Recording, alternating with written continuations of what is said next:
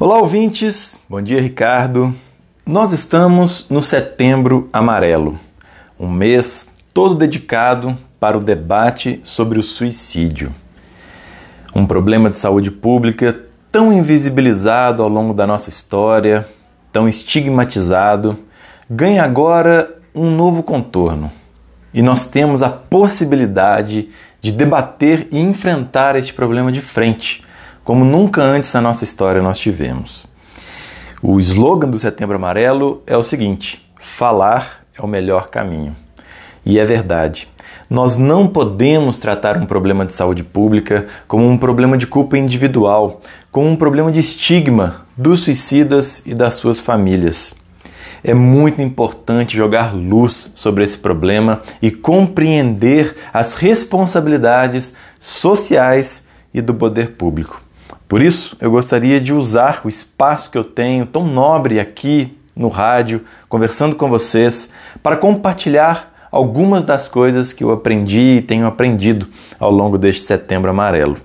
Uma das notícias mais interessantes que eu li sobre esse tema foi que, em média, quando nós temos um episódio de suicídio, mais de 100 pessoas são diretamente impactadas, sofrem também com essa perda, sentem também culpa e também entram nesse processo de tristeza e de luto. Eu mesmo digo a vocês que eu me sinto impactado, porque nos últimos 12 meses eu perdi três grandes amigos para o suicídio, em Barroso e também em Belo Horizonte. Dois deles eram irmãos. Outra notícia que também me chamou muito a atenção é da importância dos equipamentos de saúde mental. Quando um município tem um equipamento como esse, por exemplo, um CAPS, um Centro de Atenção Psicossocial, a probabilidade do suicídio, a taxa de suicídio nesse município, ela reduz em até 15%. Isso também é algo muito importante e nos ressalta a relevância da atuação das prefeituras, do Estado e do governo federal. Um terceiro ponto que eu aprendi, um conceito que para mim é novo e que eu gostaria de compartilhar com vocês, é o conceito de pós-venção.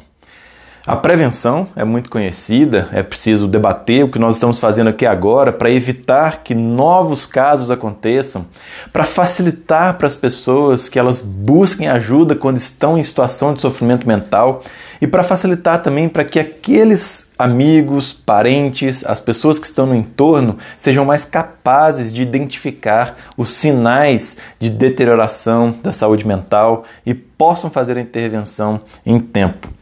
Mas o conceito de pós-venção ele também é muito importante, porque as famílias enlutadas e toda essa rede, às vezes com mais de 100 pessoas, elas também se sentem culpadas, elas também se sentem enlutadas e elas precisam do apoio psicossocial para vencerem este luto, para compreenderem que este é um processo maior que escapa à sua total governabilidade. Todos nós temos sim responsabilidade, mas é uma responsabilidade compartilhada. Por isso é tão importante a pós-venção. Lidar com as pessoas enlutadas, com as famílias dos suicidas, com seus amigos, para que eles também não tenham esse processo de deterioração da sua saúde mental. Como eu disse, dois dos meus amigos que cometeram suicídio nos últimos 12 meses eram irmãos. No início do século passado, um grande sociólogo francês, Émile Durkheim, já nos dizia, na sua obra chamada O Suicídio, que este é um fenômeno social, é um fato social.